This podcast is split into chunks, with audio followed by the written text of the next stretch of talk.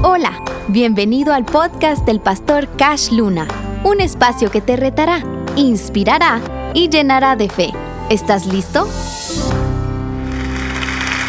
Marcos capítulo 2, verso 2. Dice así. E inmediatamente se juntaron muchos de manera que ya no cabían ni a la puerta y les predicaba la palabra. Entonces vinieron a él unos trayendo un paralítico que era cargado por cuatro. Y como no podían acercarse a él a causa de la multitud, descubrieron el techo de donde estaba y haciendo una abertura, bajaron el lecho en que yacía el paralítico. Dice la Biblia, al ver Jesús la fe de ellos, dijo, al ver Jesús la fe de ellos, dijo, dijo, dijo. Él observó la fe. Déjeme ponerle este milagro actualizado. Un su amigo paralítico, cuatro amigos lo tratan de convencer de ir a la casa donde está Jesús. Vamos a ir a donde está Jesús. Te vamos a llevar. Bueno, al fin y al cabo, como no voy a caminar, si ustedes me van a cargar, está bien, pues dale. Cuando llegan allá, es tanta la gente en la casa que no se puede entrar. Nadie les puso atención. Todo el mundo está, wow, gloria a Dios, aleluya, qué palabra. Y el enfermo queriendo, nada, nada, que se espere, hombre, si la palabra está buenísima. Yo creo que el primero que dijo, y no que amor, pues, no que amor, no que Dios es amor, si aquí ni en la puerta me atendieron bien. Nos regresamos, el otro, no, hombre, no te regreses, vos, mira, perdonalos, hombre. Si yo creo que Jesús los vio y se puso a interceder por la fe de ellos. Señor, dales fe, Padre, dales fe, que no se retiren, que no se alejen, que no se regresen. De pronto Jesús está predicando y por la ventana mira que aquel va para arriba, ¿no? En la camilla por arriba. ¿Usted se imagina que los cuatro reyes? Va a dejarlo. Ah, que tranquilo, hombre. No te, ay, si te caes peor no puedes quedar, papá. O sea, ¿qué te puede pasar? ¿Cuál es el miedo? Por fin lo suben, miran, no hay nada, no hay por dónde, no hay dónde entrar. Y, el, y ahora aquel arriba, ¿usted se imagina aquel arriba? No, muchacha, ahora que me hicieron, estoy aquí arriba, ustedes cuatro me subieron, a ustedes cuatro me bajan. Sesión de consejo. ¿qué hacemos, muchachos? Pues ya yo te dije que era, mira, mira el lío que tenemos al pobre aquí, mira cómo lo tenemos. Cállate, hombre, vos siempre incrédulo, siempre negativo, siempre el negativo. Hasta vos te tuvimos que cargar para venir aquí. Vos que tenés que decir, yo sugiero que abramos un hoyo y lo metamos. ¿Qué? ¿Y por dónde lo querés? Otra vez por lo mismo, no miras que no nos dejan entrar. La fe siempre busca una alternativa que tus sentidos comunes no encuentran. Ellos tenían lo que yo llamo santa terquedad. Hay que bajarlo abrieron un hoyo. Usted se imagina Jesús predicando, de repente se empieza a caer el cielo falso. Se empieza a caer todo el polvillo y aquí qué está pasando. Y de repente aquellos miran que viene bajando acá. Con aquel coro que dice, los marcianos llegaron ya. Bajando del cielo el tipo y ¡pum! lo ponen ahí. Y cuando mira Jesús, la fe de los cuatro le sonríe. Y entonces al ver Jesús algo, entonces dice algo. Cuando Dios mira fe, Dios dice algo. Cuando vio la fe, entonces le dijo, le dijo, le dijo. Wow. Espérese que esto se pone bueno. Vaya conmigo al versículo 9, Marcos 2. Dice así. ¿Qué es más fácil decir al paralítico? Tus pecados te son perdonados o decirle levántate, toma tu lecho y anda. ¿Cómo iba a ser el milagro Jesús? ¿Cómo lo iba a hacer? Diciendo. Dijo, ¿qué es más fácil decir? ¿De qué estás hablando? De que cualquiera de las dos cosas, sea perdón de pecados o levantarlo, lo hago diciendo. ¿Qué es más fácil decir para ti? El problema es que para ti es más fácil decir a veces lo malo que lo bueno.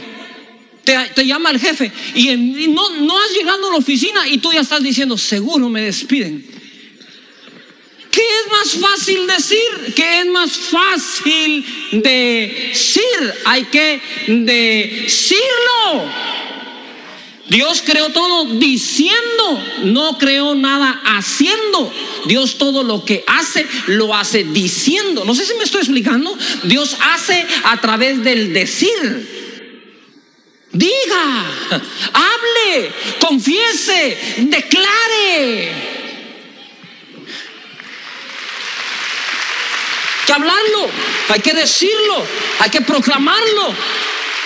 De hecho, somos salvos por la predicación, dice la escritura, por la locura del decir, la locura del decir. Creo, pero estamos metidos en tantas voces tantas voces que escuchamos, que el Señor te da una palabra, escuchas la palabra y lo echas a perder el mismo domingo al salir en un almuerzo de alguien que te dio otra palabra y esa fue la que tú creíste. Tu estado de ánimo no es el que hace que uno confiese, es la confesión la que cambia el estado de ánimo. Entonces tú estás triste, estás enojada, estás molesta. Dios te da una palabra aquí, pero como la palabra es contraria a tu molestia, te cuesta creerla. Te vas a almorzar y te dan una palabra de acuerdo a tu molestia, entonces la crees. Porque condicionas tu fe a lo que sientes, en vez de condicionar lo que siento a mi fe. Todo va a salir bien en tu hogar. Si supiera, te vas a almorzar. ¿Y cuándo vas a dejar a ese viejo desgraciado? Ah, tenés razón, no tengo que dejar. ¿Por qué? Porque te dieron una palabra de acuerdo a tu enojo. Pero cuando te dan una palabra de acuerdo a la voluntad de Dios, no importa si estás contento, no importa si estás triste, molesto o enojado. Cuando Dios dice, es porque va a pasar lo que Él dice.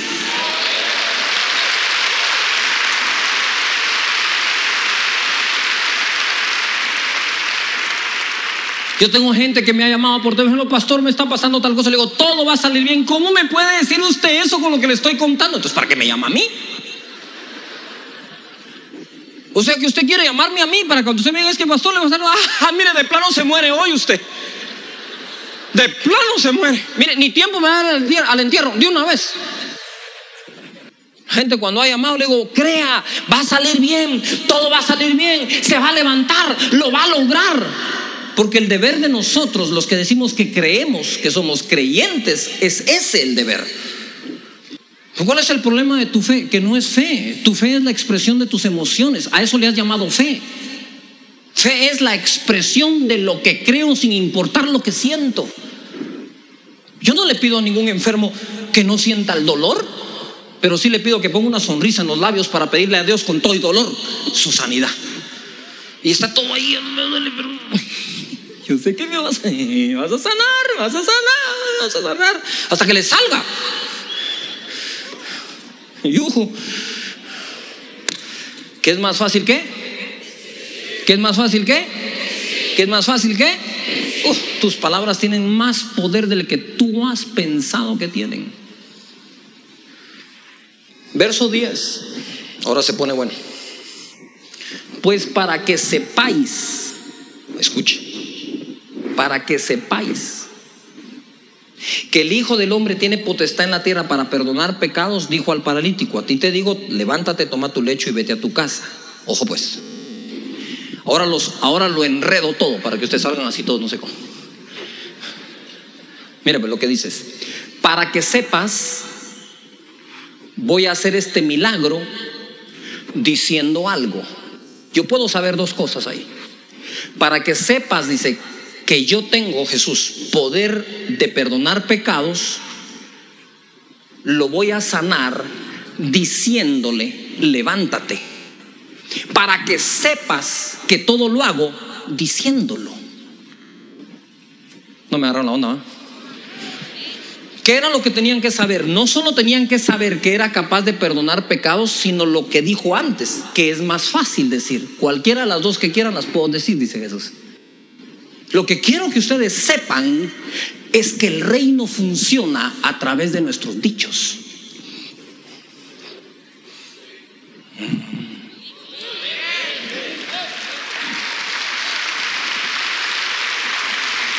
Para que sepas que fue fácil decirlo y fácil pasó. Para que sepas. Esa palabra sepas en el original esto es, dice, cambiar la percepción. Para que sepáis o percibas, notes, disiernas, entiendas, experimentes el significado o habilidad de algo o alguien. Para que tú sepas, entiendas, disiernas, percibas la habilidad que tengo, lo que voy a hacer es decir algo. Y lo que diga será hecho. Jesús no quiere que operemos diferente a Él. Si somos alumnos de Él y discípulos de Él, hagamos como Él hizo. Y Él dijo, si tú puedes creer lo que digas, no dudando, sino creyendo que será hecho, lo que digas te será hecho. Lo que digas, lo que digas, no lo que hagas, lo que digas, lo que no, no es lo que hagas, es lo que digas. Lo que digas.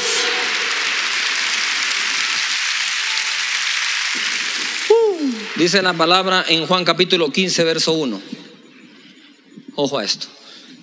Yo soy la vid verdadera y mi padre es el labrador. Todo pámpano que en mí no lleva fruto, lo quitará y todo aquel que lleva fruto lo limpiará para que lleve más fruto. Ya vosotros estáis limpios por la palabra que yo os he hablado, permaneced en mí y yo en vosotros.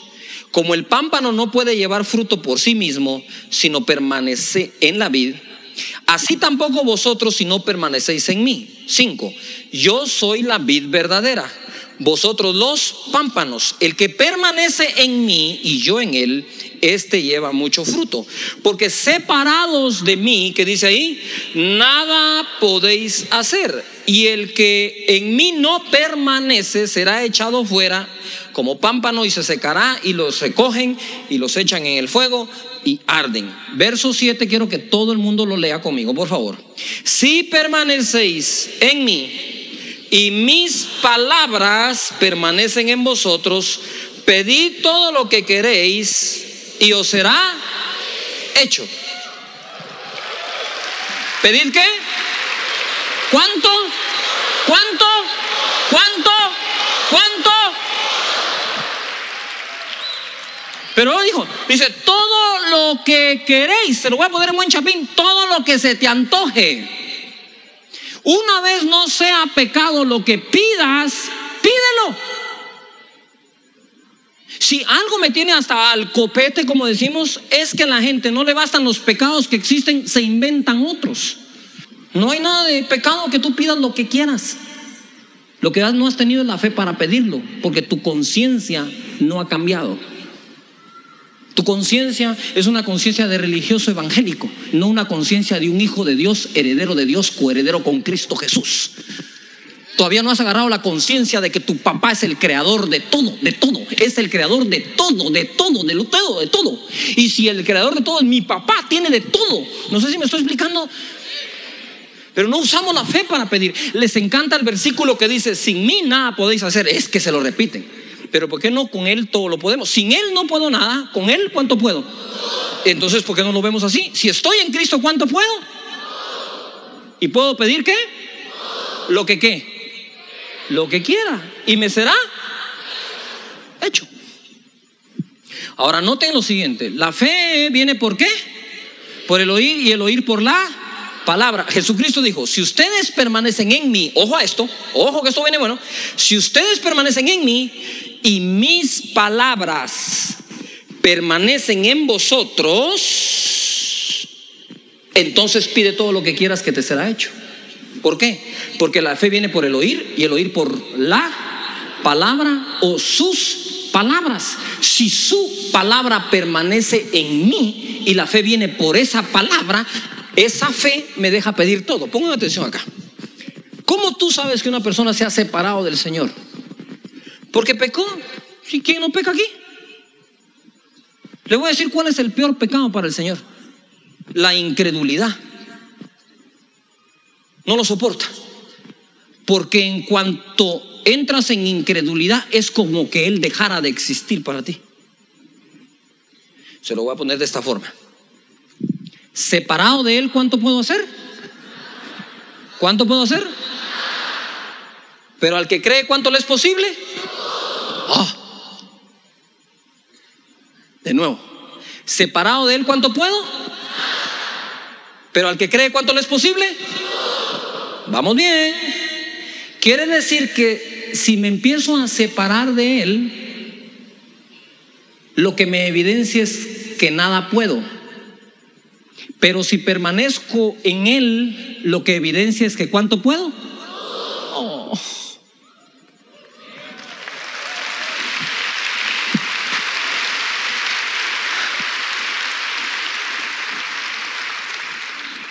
Usted sabe que ni sus pecados lo pueden separar de Cristo porque Él lo justificó. Lo que lo puede separar de Cristo es su falta de fe. ¿Por qué? Porque cuando dejamos de creer, dejamos de poder. ¿Y qué dijo Jesús? Separados de mí, nada podéis hacer. ¿Por qué, puedes, ¿Por qué estás haciendo nada? Porque estás separado. Yo no estoy separado. Oh, hablando en lenguas y sin fe para saber que te estás edificando en el Espíritu. Las formas religiosas son el mayor engaño a la fe que existe.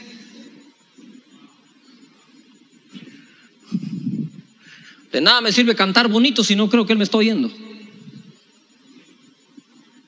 Yuhu.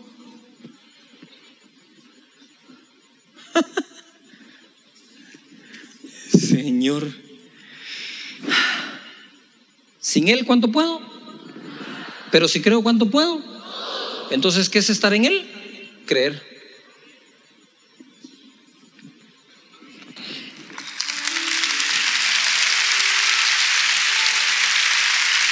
Ve conmigo a Hebreos capítulo 4, verso 1. Temamos pues, no sea que, permaneciendo aún la promesa, ahí está la promesa, Él no quita la promesa, la promesa está ahí, dice aquí, de entrar en su reposo y con ella creo que todas, algunos de vosotros parezca no haberlo alcanzado. Dos, esta es la razón. ¿Por qué? Porque también a nosotros se nos ha anunciado la buena, ¿qué? Nueva o la buena palabra como a ellos. La misma palabra a unos, la misma palabra a otros. Pero no les aprovechó el oír la palabra porque por no ir acompañada de fe en los que la oyeron. Repito, pero no pero no les aprovechó el oír la palabra por no ir acompañada de fe en los que la oyeron. Si yo quiero renovar mi manera de orar, tengo que renovar mi manera de escuchar. Lo peor que tú puedes hacer es oír una palabra que te están dando con fe, que Dios se tomó la molestia de ir a hablar con ese hombre o esa mujer y darle una palabra específica para ti. Pon atención, Dios vio la necesidad de los egipcios y le dijo a Moisés, ve y diles, ve y diles, diles, porque el Señor todo lo hace diciendo. Ve y diles les vio la necesidad y les dio la palabra, se tomó la molestia de bajar a hablar con Moisés para que le hablara al pueblo y el pueblo en medio de sus congojas no escuchó y no les aprovechó la palabra, murieron en el desierto. No creyeron en Dios, no le creyeron a Dios. A él sí, al que no le creyeron fue a Moisés. Tal vez porque el viejito se tardaba en hablar, ¿no? Dice el, el, el, Señor. Dije, ah, ¿A qué horas termina Moisés de hablar? Cambio de percepciones. Jesús todo el tiempo actuó así. Estaba cambiando las percepciones. Y aquel Pedro que estaba entre los discípulos que preguntaron un día, ¿quién pecó este o sus padres para que haya nacido? Así enfermo. Y que el Señor le dijo, no hombre, les voy a cambiar a usted la percepción. No es que haya pecado uno o el otro, es que mi Padre se va a manifestar. Y cuando, y cuando maldijo la higuera, y Pedro dijo, Señor, la higuera que maldijiste. Y dice, no, yo fui el que lo dije, pues. Ah. Señor. En otras palabras, ¿quiénes han crecido espiritualmente? Los que han cambiado sus percepciones. Ahora se lo demuestro. En Hechos, capítulo 2, el Espíritu Santo desciende en el día de Pentecostés y inunda los corazones y los cuerpos de ellos. Quedaron como ebrios por el Espíritu Santo. Lenguas de fuego se aparecieron sobre sus cabezas. Un estruendo se hizo en el lugar, en el aposento alto. Y Pedro se levanta y dice en el verso 14, el nuevo Pedro, el Pedro que ya percibe de otra forma que no percibía en los primeros años. Y el nuevo Pedro dice, entonces se levantó poniéndose en pie con los once, alzó la voz y les habló diciendo, varones judíos y todos los que habitáis en Jerusalén, esto sea notorio y oíd mis palabras. Uy, está hablando como Jesús. Para que sepáis, para que perciban, disciernen y entiendan, escuchen estas palabras. Porque esos no están ebrios como vosotros suponéis vuestra percepción puesto que es la hora tercera del día. Mas esto es lo dicho por el profeta Joel en los postreros días, dice Dios, derramaré mi espíritu sobre toda carne y vuestros hijos y vuestras hijas profetizarán, vuestros jóvenes verán visiones y vuestros ancianos oirán sueños y de cierto dice sobre mis siervos y sobre mis siervas en aquellos días derramaré mi espíritu y profetizarán.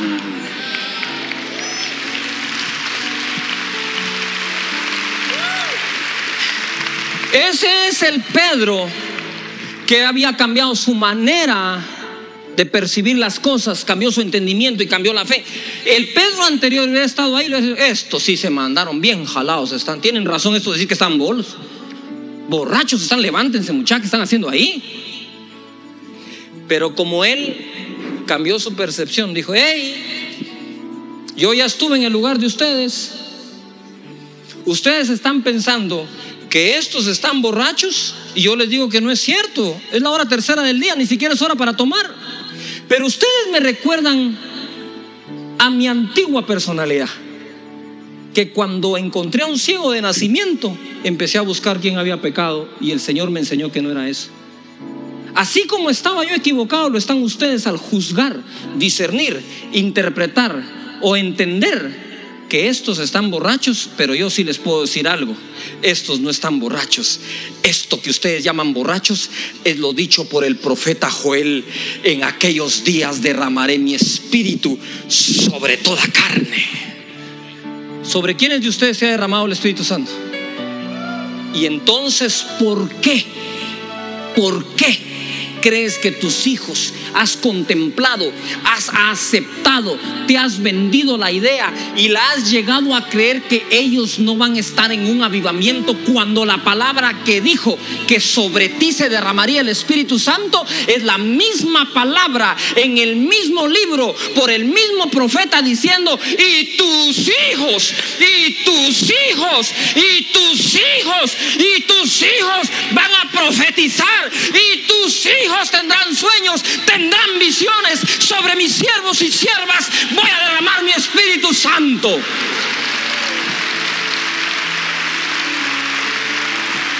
El mismo espíritu que te llenó a ti es el mismo que está profetizando de tus hijos.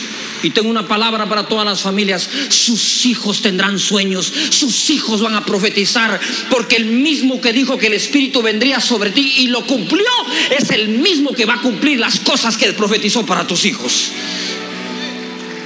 Mi hijo no nació para esto, mi sombrero sí nació para esto.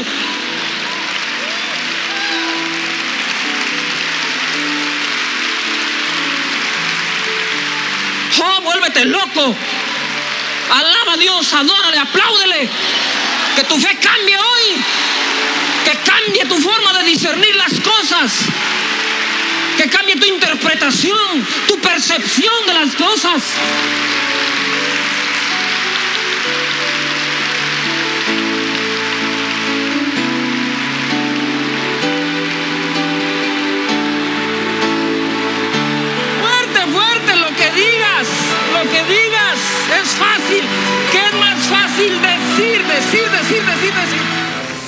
Gracias por unirte al podcast del pastor Cash Luna.